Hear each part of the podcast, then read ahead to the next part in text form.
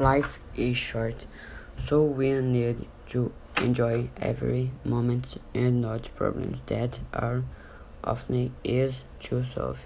In life, we can dream, be happy, love, travel, enjoy life will you can because see it not forever.